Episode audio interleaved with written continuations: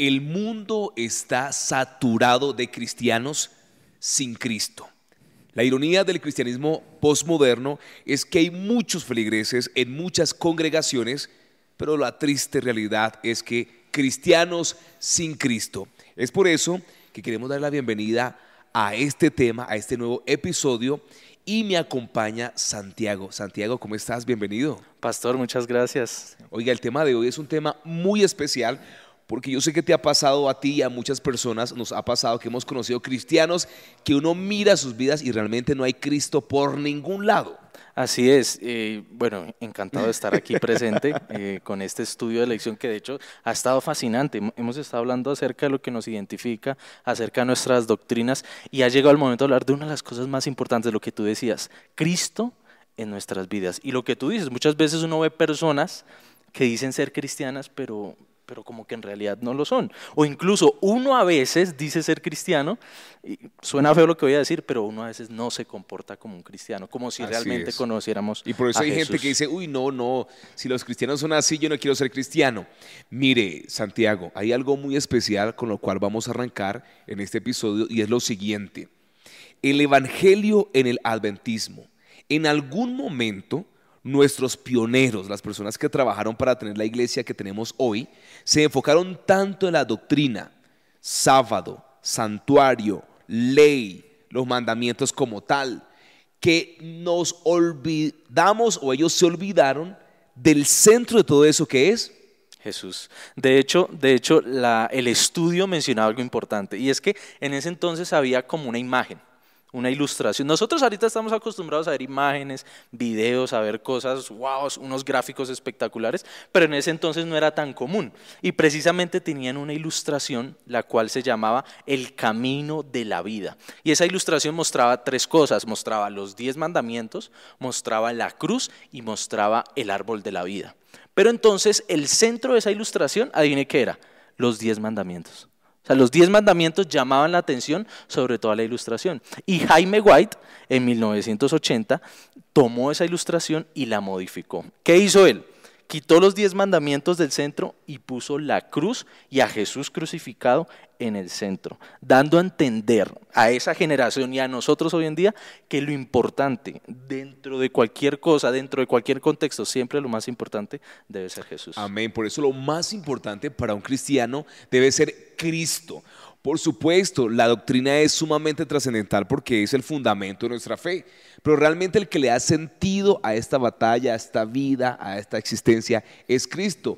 Un cristiano sin Cristo no es cristiano, pero lamentablemente miramos muchos cristianos sin Cristo, porque nos enfocamos en defender doctrinas, en defender posiciones, posturas. Opiniones. Y opiniones también. Y nos olvidamos que el enfoque y la esencia de todo esto es Cristo y el Evangelio de salvación en mi vida práctica. Y precisamente pasaba con nuestros pioneros. Lastimosamente empezaron como en ese estudio, primero lo del Gran Chasco, 2300 tardes y mañanas, después dijeron, oiga, el santuario, el santuario no era eh, terrenal, sino que era celestial.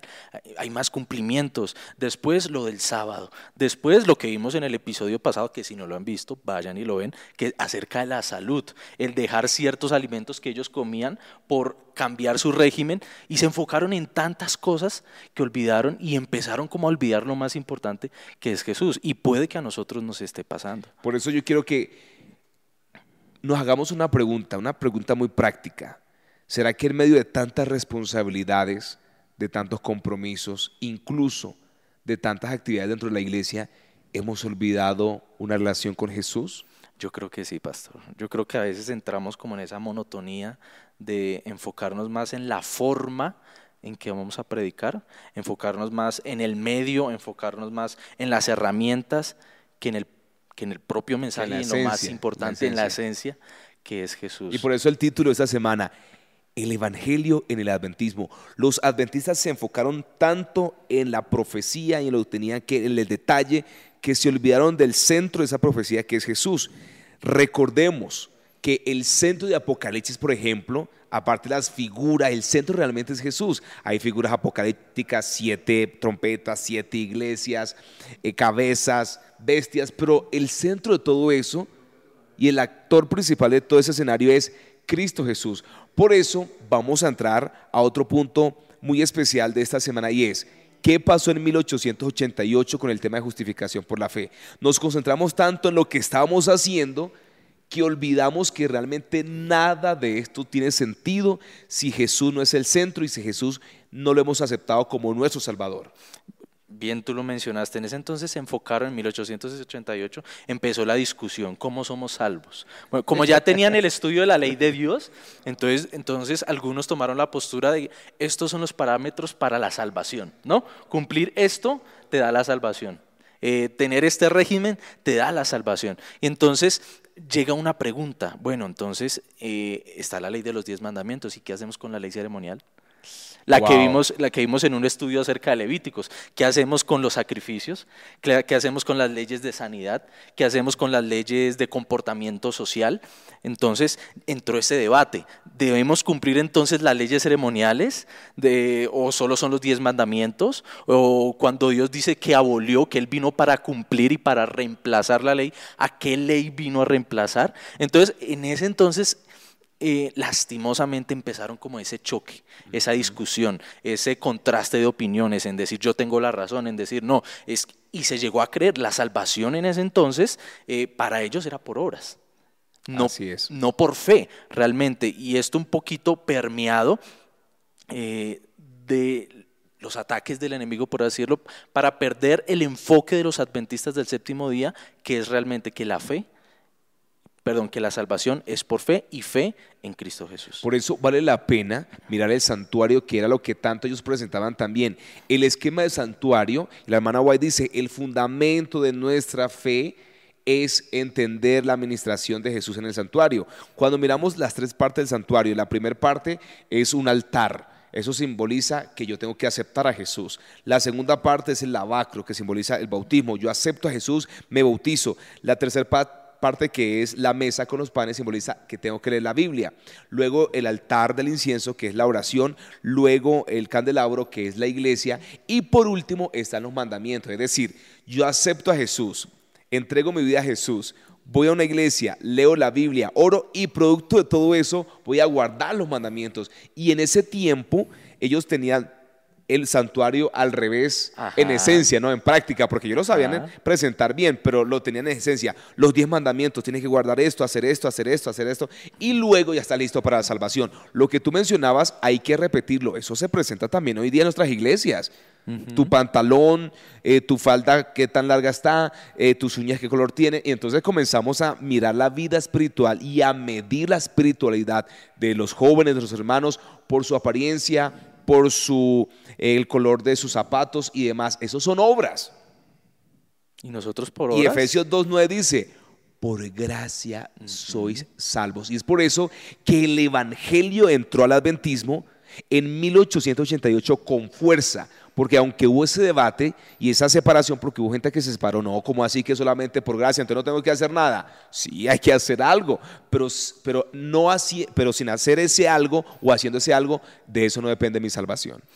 Qué interesante lo que mencionaste del santuario. No, de hecho, no lo había analizado por ese lado, ¿no? Que todo lleva un orden y que de y por último están los diez mandamientos. Están las exigencias, por así decirlo, que en realidad no son exigencias, sino es un estilo de vida que me lleva el haber yo aceptado primeramente a Jesús. Y eso es lo que nosotros deberíamos hacer, presentar primero a Jesús y que Jesús sea el que lleva a esa persona a tener los comportamientos que nosotros queremos que tengan esas personas. Porque tú mencionas algo importante y es que por obras no podemos hacer nada, no podemos ser salvos. ¿Cuáles, son, ¿Cuáles son nuestras obras? O sea, ¿qué, podemos hacer por nosotros mismos? ¿Cómo podemos salvarnos con cosas que hacemos o dejamos de hacer? o sea, eh, no tiene sentido el hecho de que si yo ayudo a alguien, el que si yo doy tanto dinero, el que si yo hago, el que si yo deshago, voy a ser salvo. O sea, ¿en qué momento nos ponemos en el papel de Dios en decir si yo hago esto, me salvo? O sea, nosotros no tenemos ni un mérito en la salvación. Lo único que tenemos que hacer es dejar que Jesús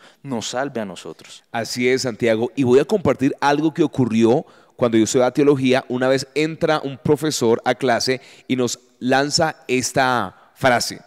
Las obras buenas no me salvan, ni las malas me condenan.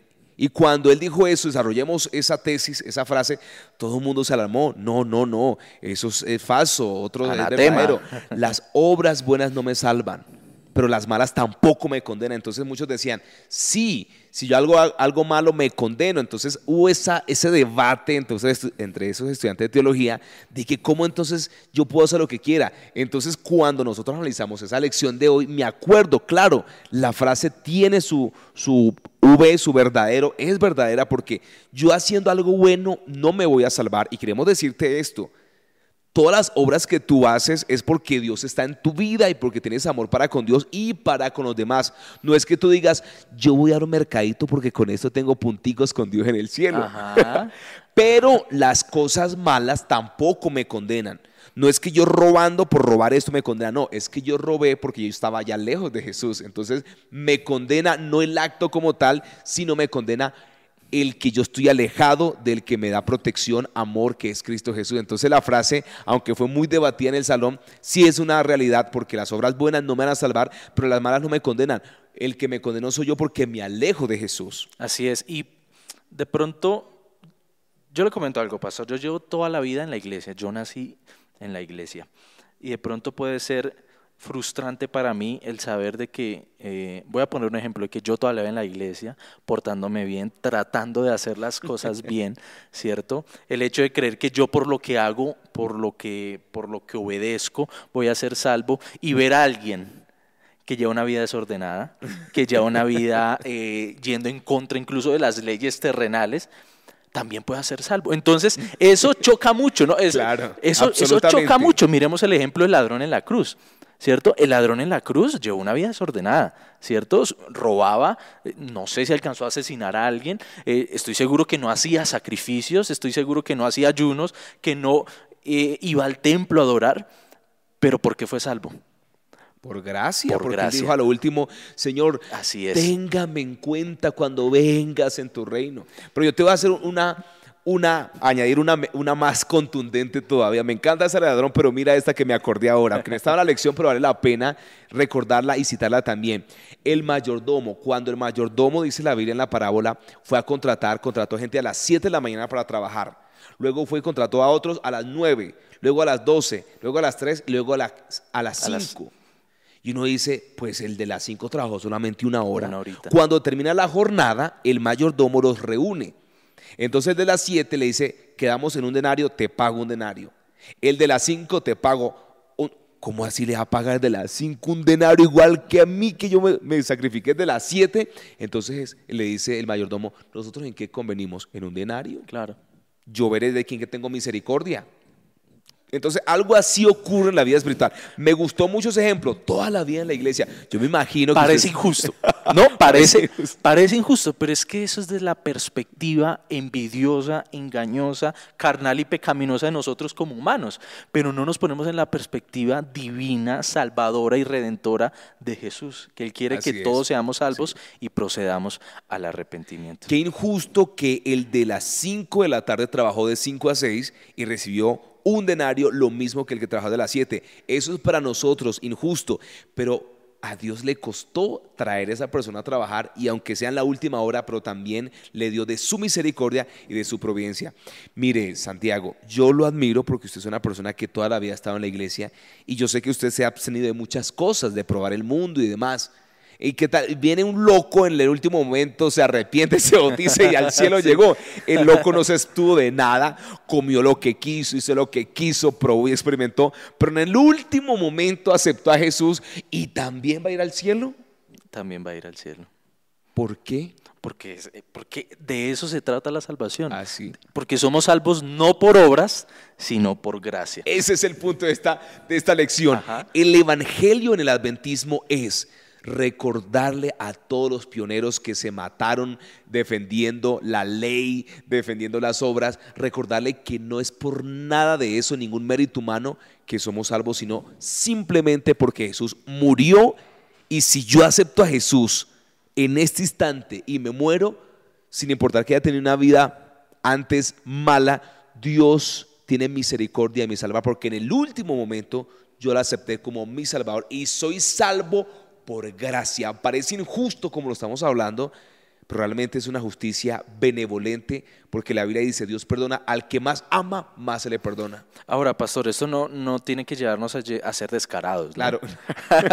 a ser descarados, ¿no? De esto ya hablamos al comienzo de la lección con el tema de las diez vírgenes, porque nosotros como cristianos ya tenemos un conocimiento, ¿sí? Ya Dios nos va a pedir cuenta sobre este conocimiento. No podemos tener el descaro de decir, ah, bueno, entonces como Dios salva al ladrón en la cruz a último momento, pues yo hago lo que quiera y a último momento me arrepiento y soy el salvo. De hecho, no es así. Quiero leer una frase que me llamó mucho la, la atención de esta lección. Dice, una vida centrada en Cristo me lleva a una vida llena de fe.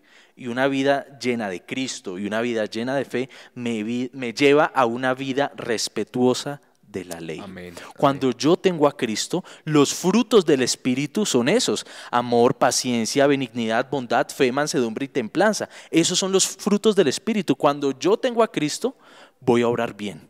Cuando yo tengo a Cristo, voy a actuar bien. Pero ahora, yo puedo ser una persona muy respetuosa, puedo ser una persona moralmente aceptable ante la sociedad, puedo ser todo un caballero, puedo ser un buen hijo, pero si no tengo a Cristo, No lastimosamente no hay salvación. Y hay gente muy buena, Santi, y amigos que están conectados en ese momento con nosotros. Hay gente buena que ayuda al prójimo, respeta las leyes de tránsito, colabora y todo, pero no, no tienen a Jesús. Así que uno dice, oye, oye, este podría ser un buen cristiano, pero no acepta porque no cree, pero es un buen ciudadano. Entonces, la esencia de la vida es Cristo.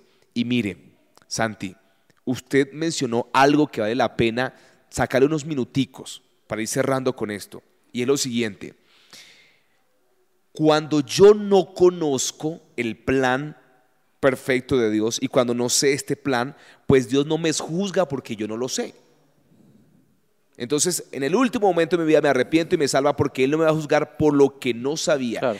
Pero si yo ya conozco Y me hago el loco. y me hago loco y digo, no, yo en el último momento cuando tenga 80 años me bautizo y me entrego a Jesús. Ahí sí Dios nos va a juzgar porque Él dice, usted ya tenía conocimiento de este plan y no lo aceptó porque usted estaba aprovechándose de la misericordia divina. Es eso lo que Dios también va a tener en cuenta porque Dios conoce los corazones y sabe de que si yo conozco esto, igual lo incluyo, ay, Dios me perdona. Echémonos una canita al aire, porque Dios igual me va a perdonar. Dios es un Dios de Claro. perdón. El que- hay un dicho muy popular que dice el que peca y reza empata. Empata. Y eso no debería ser nuestro lema. O sea, eh, el estudio de, de- de todo lo que hemos visto de nuestra herencia nos lleva también a que el Espíritu Santo hace llamados. El Espíritu Santo toca los corazones. De hecho, con Hasen Foss, lo vimos algunas lecciones atrás, con Hasen Foss, tocó la puerta. Le digo, Hasen, quiero que seas profeta. Quiero, quiero que seas mensajero mío.